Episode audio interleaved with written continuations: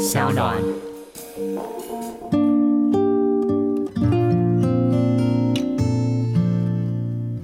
我觉得快乐应该就是一种甘愿吧，甘愿做，甘愿受。因为哦，快乐概念是什么？其实还蛮模糊的，所有的事情都蛮一体两面的，就是你会有不好的，也会有好的部分。嗯，然后我觉得最重要是心态啊，就是甘愿做，甘愿受，那应该内心就会是真正的快乐。就是建议的心情嘛。对啊，外人看起来苦死了他，嗯对，但他可能心里某个角落是很快乐的。就像里面他的那一句台词，就是小朋友问建议说说：“没有我，你应该比较轻松吧嗯没有，可是有你，我会比较快乐啊。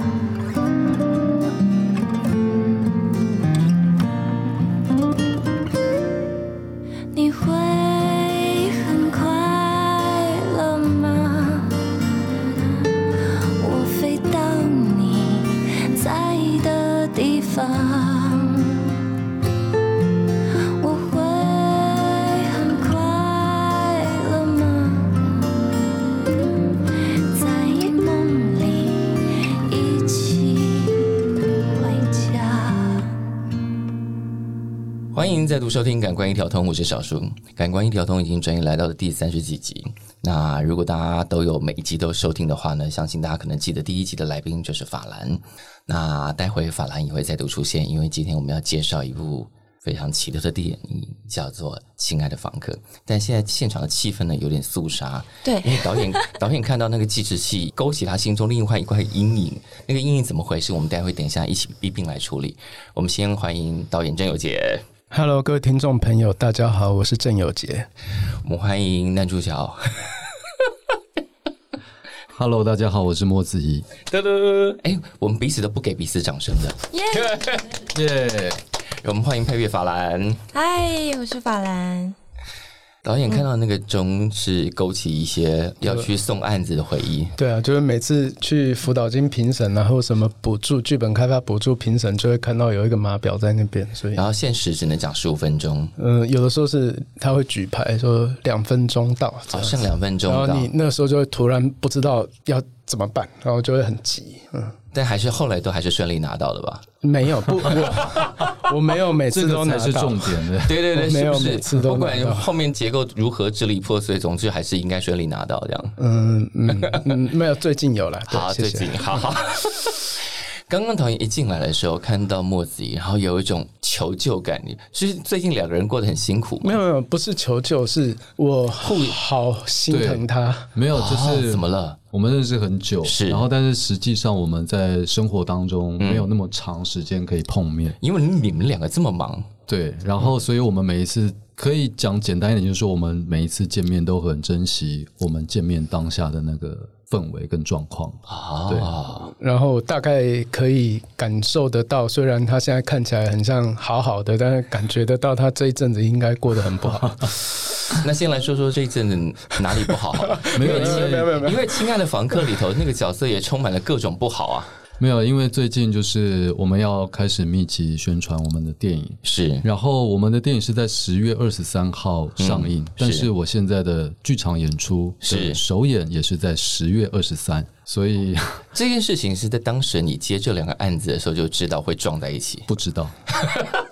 就是这下半年就充满了很多未知跟不确定，所以现在时间轴全部叠在一起了，，对，是怎么办呢？也只能硬盯着头就是皮上了。尽力啊，就是尽量可以要每一件事情都好好努力去完成了。好，而且你还有一部影集啊，它不止电影啊，还有影集、啊。对之前还有然后还要拍戏啊他。那个追凶蛮好看的。追凶五百天也是在宣传期，然后这是是是，呃这个算差点。追凶他其实很适合演变态，哎，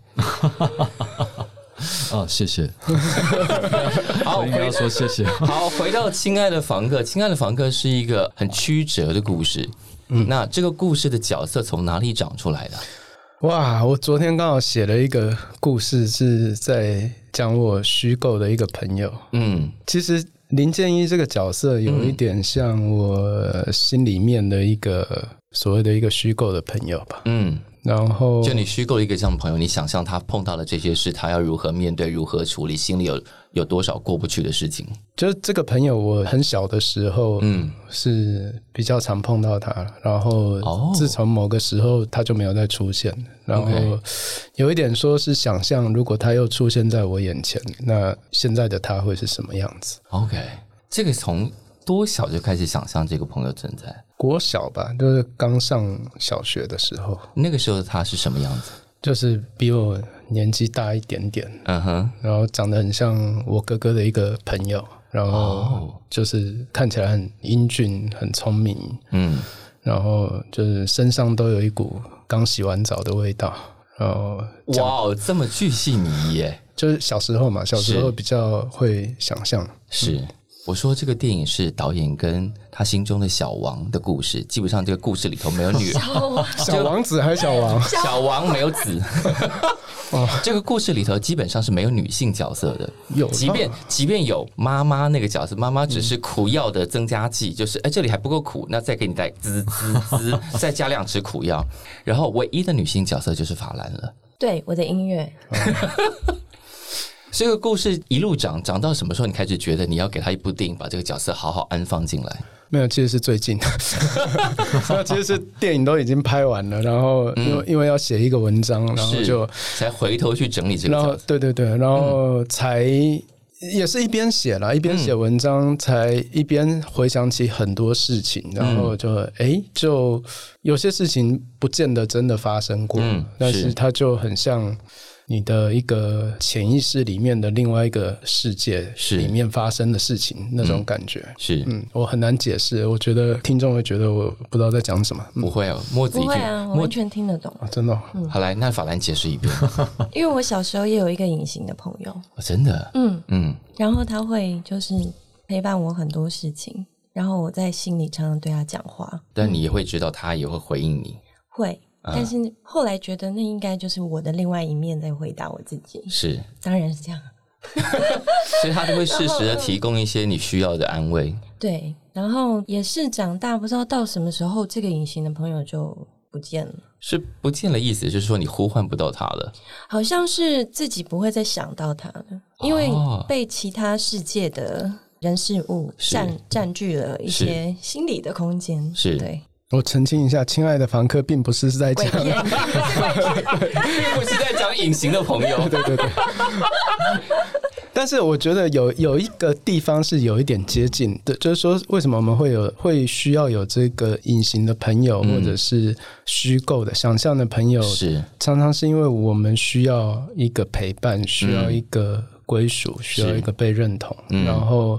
那是一种渴望，我觉得人都会有的渴望。那其实亲爱的房客里面，其实每一个人都有这样的渴望。是。对，我自己有听懂刚刚导演讲的那个朋友的故事？有。嗯。我知道，其实像我跟法兰或是有杰的状况比较相反，是。就是我好像是在我们要准备开拍这部电影嗯。之前的那一年，嗯。这个朋友才出现在我生命里。哦然后我觉得那个是一个，也许他很小很小的时候就在，但是我一直没有看到他。所以那个时候，我们那时候我跟有杰相遇，其实我跟他说：“哎，我们可以来拍戏了，我们可以一起来工作了。”其实那个时候就是因为我感觉到了那个朋友的存在。我听到起鸡皮疙瘩，这是什么回事？所以当他跟你说我们可以一起工作了，嗯，那个故事其实差不多已经等着，就已经准备好了。呃，也没有哎、嗯那因为我他讲那句话是在柯家燕的婚礼，对，然后也是很久没碰到他，然后也是中间都没有一起工作，嗯，对，应该没有，对，然后他跟我讲的时候，我完全不意外，就是这件事情好像、就是、好像你早就就在等着了。对，就是我也这么觉得啦，对。嗯但是我因为我不会在现场就说、好啊，因为因为那个承诺太大了，所以可是那种通常都是场面话，不是吗？好啊，好啊，哎、我那时候有说好吗？没有，我觉得也是很奇妙的，就是我也不记得接下来的回答是什么，嗯但是我那个时候就知道他知道我在说什么。嗯，对对对对，我就说这个戏里头是不是没有女生？对啊，我在旁边觉得好寂寞。不要这么说。就是完全一种百分之百的心领神会，对，哦，知道彼此的语言跟现在的状况是什么。是，嗯嗯，我就说吧，你看吧。所以法兰的配乐跟那些钢琴是什么时候开始加进这个故事里头？它加进来的时候，故事应该已经长得差不多了吧？对，那时候剧本已经改过几次了，嗯，但是其实我在电影开拍之前，我就开始做一些主题性的东西，嗯嗯嗯，因为想要给予这个故事一个最基调的灵魂。嗯，然后有杰也一直逼我，因为你的配乐段落都有，比方说山、嗯。奶奶这些标题，所以那个是想必是在开拍前期，当这些段落都确定的时候，就已经丢给你这个题目了。没有哎、没有。啊！真的、啊，这些最后这些原声带里面出现的配乐的名称，其实是嗯。后来根据那一个片段、那段音乐，嗯。戏在演什么是。而命名的。哦，嗯，然后先前做的主题音乐其实就是第一首《Heaven》，嗯，然后其他的音乐其实都是从这个东西、这个旋律里面开始去长出来的。对。那我们请法兰来就他以配乐的角度来讲一下这个故事在说什么。我觉得这个故事就像最刚开始剧本，它的名称叫《约束》。哦，嗯。嗯。然后其实那时候有杰有跟我说，约束这个在日文世界，它的汉字约束其实是约定的意思。嗯但是在我们中文世界看到这两个字，会觉得比较是束缚、嗯或是有点限制。有点负面的意义。，对，是所以当我在想这两件事情，好像是截然不同的事情，可是其实概念又是很相像的，嗯既相像又不一样。然后我就觉得这个故事其实好像就是在这两者之间嗯相似又不一样的东西，情感里面在像跷跷板一样吧，在拉扯。所以我也是用这样的想要解释这件事情啊，然啊后，再做音乐这样。是，所以约束跟约定就是林建义这个角色给自己的一个题目嘛，就是他以小王的身份被绑在这个关系里头，然后去他用爱去侍奉这一家人。还有就是说，我们其实，在看这个故事，就是是我们在看别人的时候，常常会被一个刻板印象给约束。那其实，嗯所以本来这个片名的它是有两层的意思啊，是就是也有这种负面的就被被绑住，被绑住的意思，但同时也有一个充满希望、约。定的。但这个故事以旁人的角度，其实就是我们常常在看新闻的时候会出现的一种猜测，就是怀疑别人的动机不单纯。因为我们看新闻的时候看不到他的人生嘛，我们只看到那个嗯当下的那个片面而已。嗯但是其实嗯每一个人都有故事。是对。那木子怡当时接到这个角色的时候，就是你们已经讲好说，总有一天要一起工作了。嗯当你真正拿到剧本的时候，想说，对，这就是我要演的那个角色，这种感觉吗？还是？也没有，就是 没有，不是哦，郑有杰表示失望。没有，没有不。是不是，因为我觉得那个情绪比较不是这个样子啦，是是而是说，因为看到剧本的当下，最第一显现的那个意念是爱，嗯。对。然后，所以我去演哪一个角色，并不是最重要的事情，而是说我能不能够以我演员的身份，然后透过我的表演，去在这个故事当中做好我的角色。是。对，所以最感动的倒不是说呃我演了谁，或是替哪一个角色说话，而是说这整个剧本他想要对观众传达的这个意念，反而是最重要的。因为你演这个角色没有，你刚刚当然非常非常客气了，就是说不是说你演哪个角色不重要，那个角色因为你演才会得以这样的呈现，因为它呈现出我有点开玩笑讲啊，它呈现出一个可怜的媳妇儿的样子，对，然后替这一家张罗这些所有的事情，嗯，那当时是怎么样去用你自己的角色，用自己的功课，是怎么去解释这个角色？其实在这个角色身上看到，因为我自己也已经就是步入中年了，对，然后我相信每一个人都是在人生当中有经历过很多起起伏伏，是。然后譬如说我自己也曾经有过类似的经验，我想要好好的工作，想要努力的生活，是，但是我犯了很多错，然后遇到很多挫折、失败，嗯。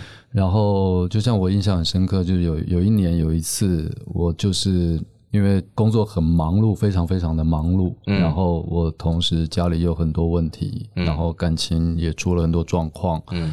然后在那个忙碌的空档，我自己一个人坐在路边，就是嗯。就坐在马路边，然后趁那个五分钟的空档在嗯。吃一个面包，便利商店买来的面包。是。然后我打开那个面包咬下去，在咀嚼的那一刻，我的眼泪就掉下来。你突然觉得面包懂你吗？啊，对，没有，就是在那个咀嚼的当下，我才突然感受到自己的存在，然后突然感受到我都忽略了自己，我好久好久没有好好关心或是好好问候我自己好不好。是对，那其实，在戏里面，林建一他一直到戏里面的这个阶段，他可能也都是，呃，你要说他是在赎罪也好，或是说他想要弥补也好，是就他不断不断的想着我自己活着，现在到底我还可以做什么？还可以替别人做什么？对，然后但是他把自己放在最深最远的一个小小的角落，嗯嗯对，然后直到戏里面有一场，我们就是之前都有很多讨论的情欲戏，是但是对我来说，那个反而是他唯一很少的时刻，他可以碰触到自己，或者说抚慰自己，或者跟自己对话的一是个短暂的时刻。对对但是所有的情欲戏都会在这样的场景里头特别被挑出来说：“哇，你露屁屁了，我干嘛？” 但露屁屁对于一个剧场演员来说是有什么好大惊小怪的？呃，对，但但这个戏里头，除了那些非常深沉的家庭戏之外，这个戏有很多隐喻，有山、有海、有港。那山导演在之前的访问中有提过，山给你一种家的感觉。但男主角的另外一半也是在山中发生事情的，嗯，就当时那个山的情感就呈现出不同的感觉，就是山既是一个可以包容很多事情的地方，也是出事的地方。嗯，我自己觉得，我自己脑补是、因为这个直男的角色是在山中出事的，嗯，然后他在他的原来的婚姻关系里头也是比较逞强的那一个人，嗯，所以你才会让他在山里头发生状况，然后导致这段关系影响到后面的发展。就当时山对你来说有特别的，还是没有？你纯粹只是想把那个山摆在那边，然后港摆在那边。呃，我我当然有我的一些设定，但是是我觉得每个人看都有每个人看的不一样的解释，是是是然后我就我 我会选择就是不要去 讲我的，因为说我讲了就好像一个标准答案一样，是是是。对，但我的解释不一定是嗯。对的，那可能你刚刚那样的解释，我觉得也 OK，也是、对啊，也是蛮好的，嗯。是在山里头那一段，还出现了一个很重要的关键字，然后我起码我看的那一场的时候，全场都起了一点点笑意，就是当荧幕上出现无名小站的时候，嗯，然后大家就开始认真想，等下这个故事是发生在哪一个年代？嗯，对，这个故事有分故事里面的现在跟故事里面的过去。是那故事里面的现在是民国一百年，嗯，所以故事里面的过去是五年前，大概是民国九十五到九十六年这样。嗯嗯嗯，那为什么这个故事的现在要设定在民国一百年？是是因为故事里面有一段收养的戏，那那个戏里面的收养方式叫做契约收养。嗯，那这种收养方式在民国一百零一年之后就被禁止了。对哦，所以就把这个所以它有个非常特殊特殊的时空点，对，所以是在民国一百年最后一年还可以契约收养的时候发生了这个故事。嗯。为什么要特别讲到这个事？就是你对于这个收养法的修改是有特别有强烈的感受的吗？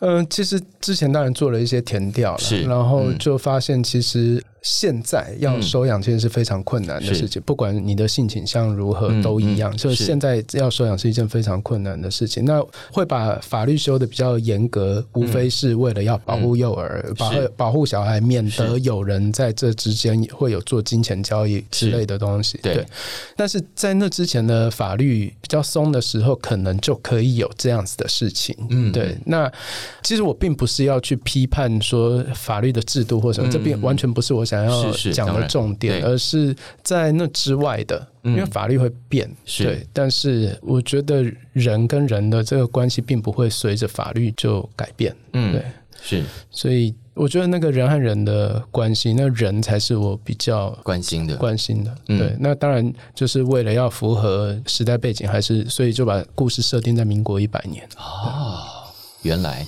是，但当时这个剧本交给你的时候，呃，这个剧本当然还有另外一个很重要的特质，就是饰演男同志这件事情。嗯，但莫子仪似乎常常被挑中要演这一类的角色。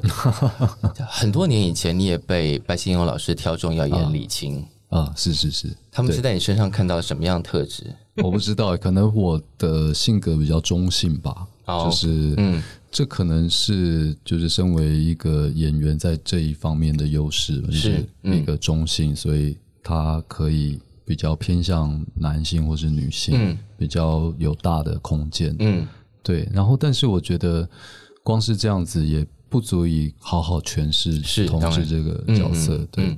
然后，但是因为我对同志的接触，其实从青少年时期就嗯开始，然后甚至我一直到现在，我身边还是很多同志的好朋友们，嗯对，所以我对他们是非常非常亲密的，嗯。对我，然后很多都很熟识，嗯，所以我觉得重点不应该把它放在我要怎么样是一个同志，嗯。而是应该要放在说，譬如说我这个身份，我在社会上我碰到了什么样不同的状况，嗯。那这个状况不是非同志的人可以感同身受的，是。所以我会把更多心思放在怎么诠释他们的所遭遇到的一切。嗯。对，因为像呃每一次在饰演不同的同志的角色的时候，我都会去跟不同的朋友去询问，就是嗯真的是听他们内心的感受，嗯然后把它变成我的角色的一部分的养分。对，嗯因为我也觉得，如果说我今天觉得每一个人都应该是生而平等的话，嗯那同志本身也是跟我一样相同平等的存在，嗯就更不应该要去特别标识他。嗯嗯对，我觉得这是尊重的方式。嗯，因为在戏里头设计了一些桥段，让他。因为这个角色其实也不是同事，也会有同样的，比方说大家这些状况，或是这些些难以言说的场景，应该在每个人生生命里头都会碰到，就是别人可能只看到表面但不懂的部分。嗯，但是这个戏里头当然设计一些场景，让他必须没有出口的去表达这些，比方说那刚刚讲到的那场情欲戏，还有那个约炮神器。嗯，那个约炮神器当时没有想要帮他取一个名字，直接就叫约炮神器嘛。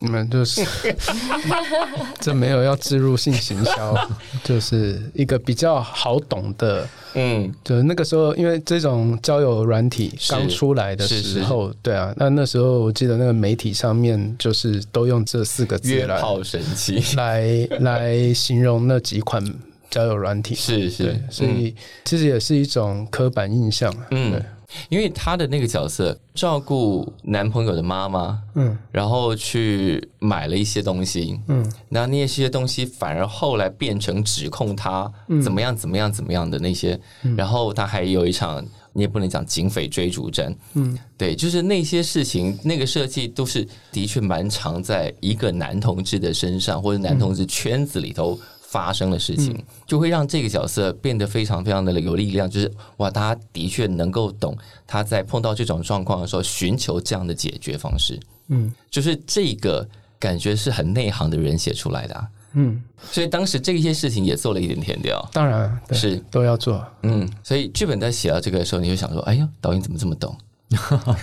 因为其实像最早最早就是在还没有通讯软体的年代，嗯。交友通道就是，譬如说，如果已经有电脑的话，就是 BBS 嗯。的网络，是。对，然后，所以我们是在那个年代成长过来，嗯。然后一直到现在资讯这么发达，所以其实不光只是说同志这件事情，嗯，就算是异性恋，一般的人要对认识朋友，，对他们也是透过类似的方式，嗯。然后或者是说你要说约炮或者怎么样，嗯嗯嗯。也是不管其实这件事情不管是同性异性嗯。都有这样子的经历，然后嗯。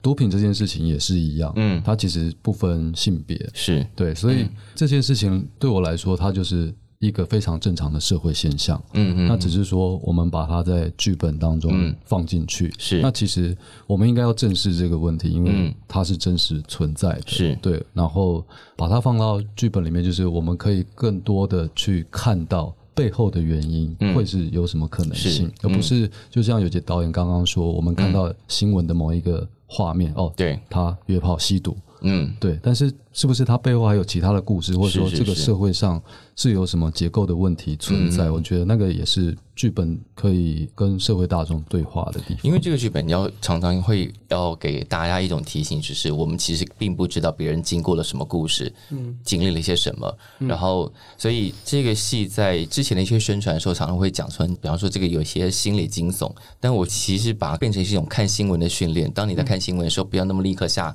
那么直觉的判断，说这个人一定是怎么样，怎么怎么怎么怎么怎么了。那因为你在之前的一个访问里头也提到说，嗯，拍影像的东西很容易混淆现实跟虚幻，就是在舞台剧上，反而你觉得那个距离反而隔得很清楚。嗯，对，因为剧场的话，就是观众跟表演这两件事是非常非常有意识的分开来。嗯对，我们就是看一个框框，或者说，如果说一般的传统镜光式舞台是，对，嗯那其实就像京剧一样，嗯如果我骑马就是拿着一条鞭子，嗯，在一个象征性的东西。，但是你也不会不相信，嗯。对，你在情感上的投入是很直接的，然后反而外在的东西是魔幻的，嗯。所以他一直在告诉你这件事是假的，嗯。但是我们是透过假的东西在讲真实的情感，是。所以你会很理性的知道说你现在在面对的是情感上的自我的投射，嗯。对，那这件事情对我来说是很好的艺术创作，嗯嗯就是我们透过创作本身来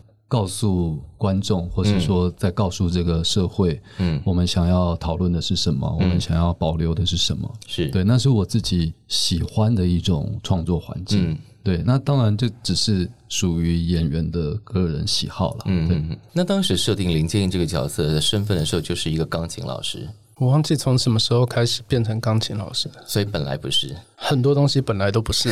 对，我想说，设定成钢琴老师也太煽情了吧？因为这样钢琴很容易就进来了，然后我们就会哭了。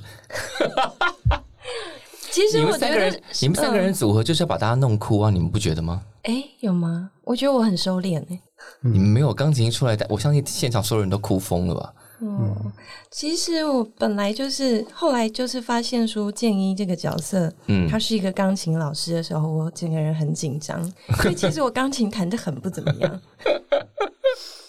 然后但是你们合作很多次了，嗯所以他设定是钢琴老师的时候，有先警告过你。没有，我想说，你要不要改成吉他老师？我比较方便作业。不行啦，我不会弹吉他啊，我只会几个和弦。对呀、不过其实我刚刚说有杰逼我都是开玩笑的啦。嗯其实有杰他是给很大空间，嗯，他几乎也不会告诉我说他这里要用什么样的音乐。从爆炸二就是这样，是，嗯，所以就你给他什么，他都都买单。应该说他交出他的作品跟情感，然后让我用我自己的方式去解释跟诠释。所以他什么时候会打你枪？好像没有哎、其实还是有啊？有啊，怎么？就是那个 Haven 其实是 哦，第好多个版本，五之六，嗯对，对，就是前面有一二三四，然后到了五第五个版本的第六个第五个班第六个五至六才终于 final 这样第。六个 take 这样子。哦，所以后来我们听到跟之前原来差别什么？呃，应该是说，因为那时候电影还没开拍，嗯，所以我只是在做一整个故事的一个主题音乐。一个气氛的铺陈。对，所以导演要一直想要听到就是他听了好几个不同的版本，哦。他要听到那个东西。你要借由他的音乐开始定一些基本调性，这样。嗯，一方面是这样，一方面就是说我会需要一个定调的东西，然后另外一方面，其实因为这首歌是剧本里面的设定是林建一送给王力维的嗯，一首歌，所以他要在戏里面弹这首歌，嗯所以必须要在开拍前出来。哦，对对对，哦，然后他才有时间因为他要练练。对对所以是那一首歌没有办法说等到拍完才有，嗯然后所以以在拍之前就要先做出来。那其实我并不喜欢，就是说拿某一首音乐然后做对我我很不喜欢这么做，因为这样子会会，我觉得会限制住那个想象。嗯。那我都是给他一些很抽象的文字，嗯就是一些感觉，然后一些跟他讲一个故事，或者是描述一个情境这样子。嗯然后当他做出来之后，再跟他讲，就是说可能我想要再多一点悬念，或多一点温柔之类的。多一点悬念，在你这边要怎么转达？要怎么转译成音乐啊？我那时候也是想了蛮久，嗯 后来我就让我自己就是也情绪荡一点这样，哦，然后也要一起入戏。是虽然电影还没开拍，对他蛮入戏的，然后我觉得比较低潮哦，真的一，段时间，然后再进去一次这样。然后就产生了悬念了。对，觉得 因为那比较难用音符或是乐句来表达，是，可能就是自己本身在那个状态里，嗯那你写出来的东西可能就会长那样。啊。刚刚在一开始录音之前，墨子也开玩笑说自己也是音乐人了，所以所以练歌练的应该也练得很快嘛，对不对？不能说快，但是可以装的很像。所以是音乐所以，片中带到的都是自己弹的，对啊，对，对，没有假手没有没有，对，都是自己弹的。哦。所以原声带里头会收小孩子的版本，也会收法兰的版本，对，就是在梦里这一首主题曲的话，是。对。但法兰的版本就回到了吉他，对，因为想要跟整个电影里面的音乐有一些区别，是。因为电影里面大量用的是合成器和钢琴最是多，嗯。然后我就想说，它其实这首我的版本法兰版的《在梦里》其实有点独立于这个电影之外，嗯嗯。因为它没有在里面出现。是。我只是想要用我的方式去为我自己，也为这部电影、嗯。这一段故事做一个温柔温和的结束。嗯。导演怎么听法兰这个版本？我我听到的时候很惊艳啊，因为他没跟我讲说是要用这个配器嘛，所以一开始我当然很主观的以为说应该会是钢琴，因就是原来的版本这样，嗯但是当听到的时候很惊艳，然后我很喜欢，因为嗯那个很温柔，那个感觉是、那是我之前比较没听到的法兰的音乐的嗯感觉，然后。他唱出了好多东西，他真的像是一个总结，然后嗯就好像包容了一切，嗯，给所有的片子里的所有的角色一个拥抱的感觉，所以听到的时候很惊艳，然后很感动。是。这片子里头，对，就像刚刚讲，这片子里头有好多受伤的人，很大家都需要拥抱。嗯，但这个片子里头，我们刚刚因为都讲到建议的故事嘛，那里头还有一个很核心的角色，就是你一直要照顾的那个小孩。嗯，那那个小孩，然后放在这个世界里头，会让人想起一部电影叫《无人知晓的夏日清晨》。嗯，就是同样有一个社会新闻感，然后有一个小孩好像被放在那里了，他好像要成为谁的问题了，然后应该有人要去照顾，有人要去带领，所以。导演在写的时候，的确是从建议的角度出发，还是从小孩的角度去来想这整个故事的。一开始的确是从建议的角度了，嗯但是呃，有了小朋友这个角色之后，就开始会那个时候曾经做过一件事情，就是说我们把故事分成从每一个不同的角色的角度去看，嗯所以就是说同样的一件事情，我有拍。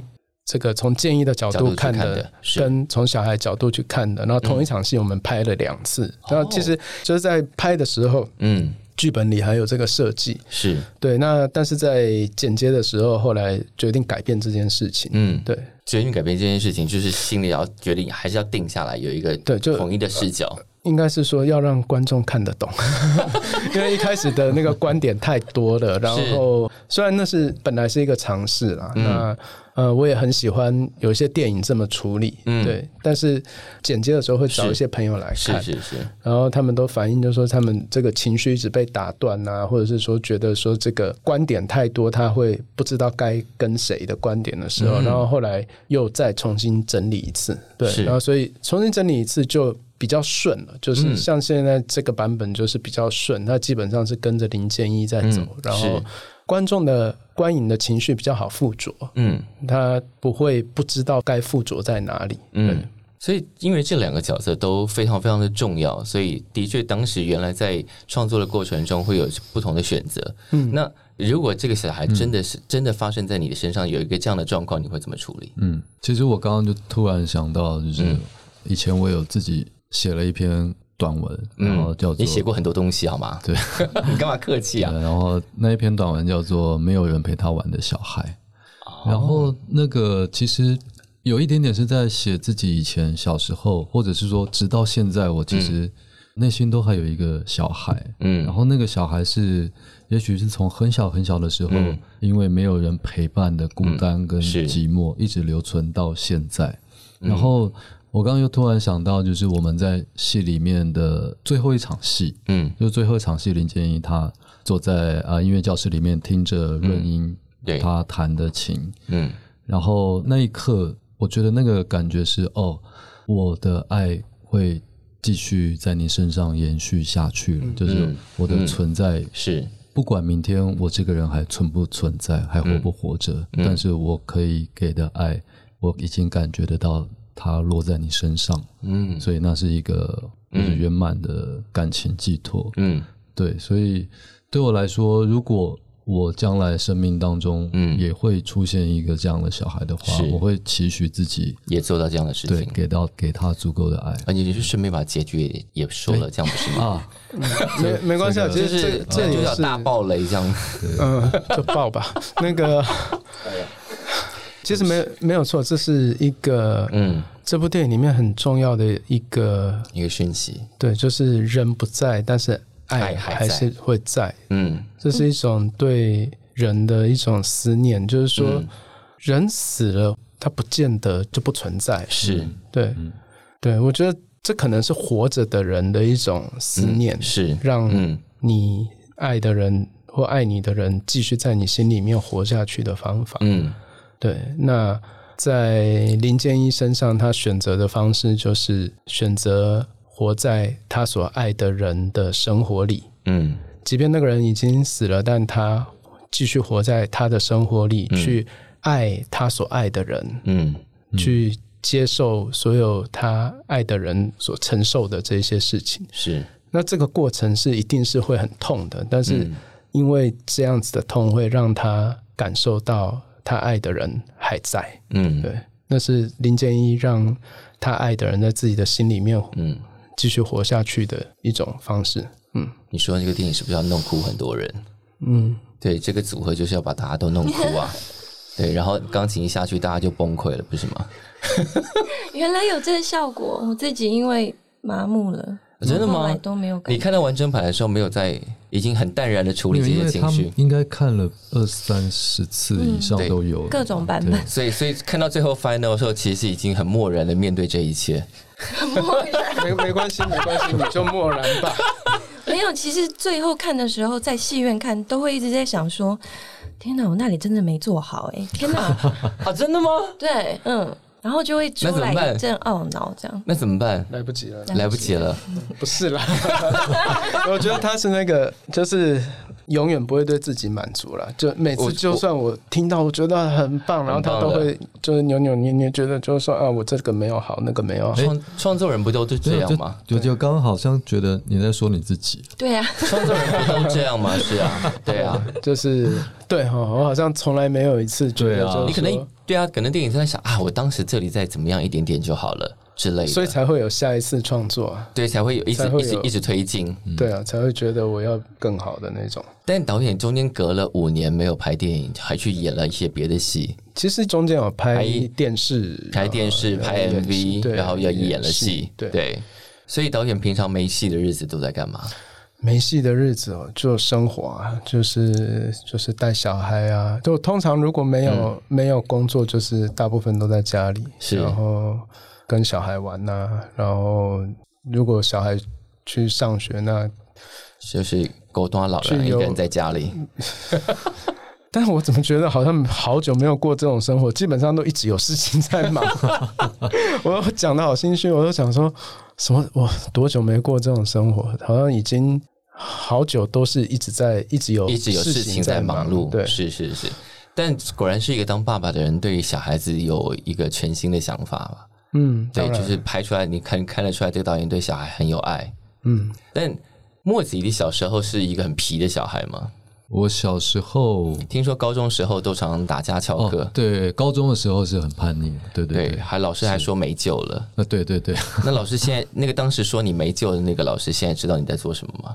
我不确定哎，但是应该知道啦。但是我觉得很多很多的伤害或是误解，是它可能都是只存于当下了。譬如说，我现在再回想起来，嗯，我当时的确是蛮蛮没救的，就是对啊，以一个老师，如果他真的很希望你变好，嗯但是你就是冥顽不灵的不想变好，是对，所以他当时也许是很语重心长的告诉我，你没救。了。对，对但是在当时很叛逆的我听起来就是你在否定我，嗯嗯对，所以我觉得那个误会是在那个当下的时空产生的。是也许那个老师他现在看到我，他会觉得啊很欣慰，就是还好我当时有这样。对对，还好当时他有叫醒了我。那什么时候开始觉得自己有救了？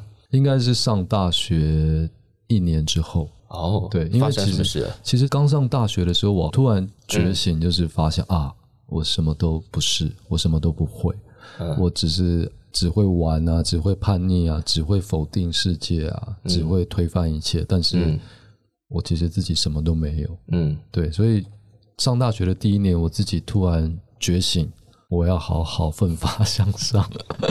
对，所以反哦，对呀、对，反而是大学一年之后才觉得自己活得比较扎实一点嘛。对，这种觉醒好难发生吧？嗯，对不对？就你突然觉得自己要努力向上，这件事情简直是像被雷打到一样。对，真的是有点被雷打到，因为像我，我高中就是因为我们以前还有发镜嘛，然后但是我就是染一头金发，然后哇把自己当视觉蜥蜴人，我会擦口红啊，会涂指甲油，会戴耳环啊，然后这样子去上课。那时候是音乐人，对不对？对，那时候那时候对那时候比较像音乐人，对，大概是这样的过程。然后就转变成现在我们看到的墨子是然后是一个非常好的演员，在剧场、在电视、在电影里头，然后还有为了自己的失眠记录了失眠的人，啊对对，好励志啊！对啊，这是一个励志的故事。然后导演也是啊，导演同时也没有忘记演员这件事情嘛，那个演员梦仍然一直在，我们也不时会看到你客串。对，对，所以接下来有要主演什么吗？嗯，我每次的角色都比较是出现比较少的场次了，对，是不是因为大家都觉得你很忙，所以不敢找你演男主角之嗯，可类的？能男主角会找墨子仪啊，哎，没有啊，导演去年也才刚演完剧场的男主角，是是是是是，对。所以接下来有要演什么大的男主角的戏，要偷偷告诉大家的吗？好想有，但是没有。没有，因为 我我会这么问，是因为在在导演的维基百科上，有人帮他写上一个二零二一的一个戏名，然后我很好奇，哦对，哎你哎，我不知道什么，现在大家可以立刻 Google 郑有杰导演的维基百科，有人在二零二一这个时间表上面后面加上了一个五个字的戏名，什么？天哪，是什么？等一下，到底是什么？我没看。叫抄什么的，我忘记了。哦哦，有嗯有有有，嗯，对，那是一个网剧啦。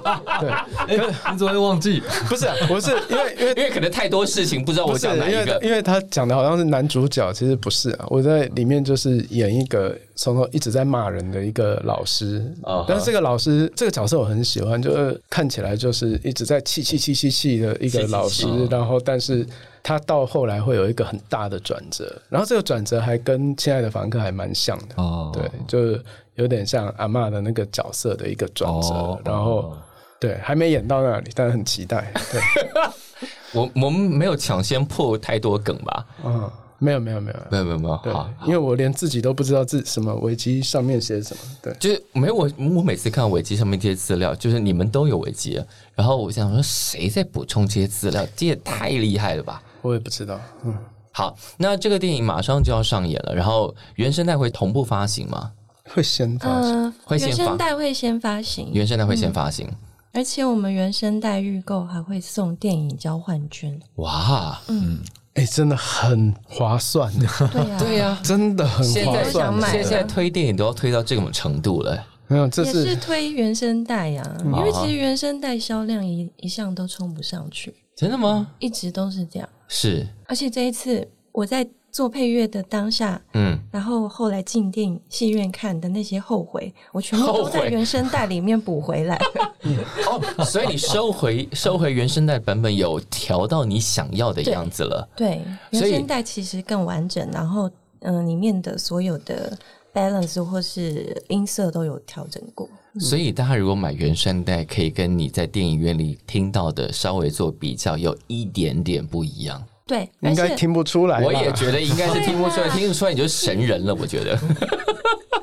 好，那这个电影呢，除了那些这么揪心的故事之外，可以顺便让大家提醒一下，就当我们在看到别人的事情发生的时候，不要那么轻易怀疑别人的动机。嗯，对他可能背后经历很多故事你不知道的，不要那么轻易的误会别人或判断别人这件事情。嗯，这故事应该可以给大家很多提醒，然后。这电影也有可能在看的过程当中不小心就哭了出来，那就尽量哭吧，嗯。嗯。是这样子吧？是。是。是。好，那莫子有没有什么要补充关于这部电影？其实我自己，我记得我在杀青的时候，嗯。嗯，就是我我其实忘记哪一天了，就是我们拍完已经差不多结束的时候，我就跟有姐说，我说有姐，谢谢你找我拍这部戏，你们两个真的很感人哎，我的天没有是是真的，因为我记得我当时跟他说的大概的内容就是说，嗯。虽然我是一个演员，嗯。但是可以参与这个作品，然后跟你一起完成它，我就觉得我的生命没有太多遗憾。就其实那个时候真的是有这样子的感觉了，嗯。就是嗯。不是说他已经剪好了怎么样，而是说我们在创作，然后到了尾声，嗯。我觉得我们真的是共同很在我们现在现有的生命经验当嗯。中，很努力、很完整的想要好好说一个故事。嗯。我觉得我们都尽了此时最大的心力去完成它。嗯。对，就说这个故事是他们两个人的故事，我们其他人都给退下。啊、。没有，没有，就是其实就是是很诚心邀请大家进戏院一起来看《亲爱的访客》。好，亲爱的房客即将上映啊，也非常感谢三位今天来到节目当中，再次掌声鼓励，谢谢，谢谢。听了这么多集《感官一条通》，不知道你都用什么方式收听呢？你可以在 s o n On，你也可以在 Apple Podcast 或者是 Spotify 或者是 Google Podcast 上都可以听到我们的节目。当然，我们希望你在 Apple Podcast 上多多给我们留言以及五星嗯。然后，我们之前曾经想过要做一集来回复留言的，但因为现在留言量还没有很多，所以大家如果你有任何问题、任何想法、任何建议，都欢迎留言给感官一条通。我们期待你每一集的出现。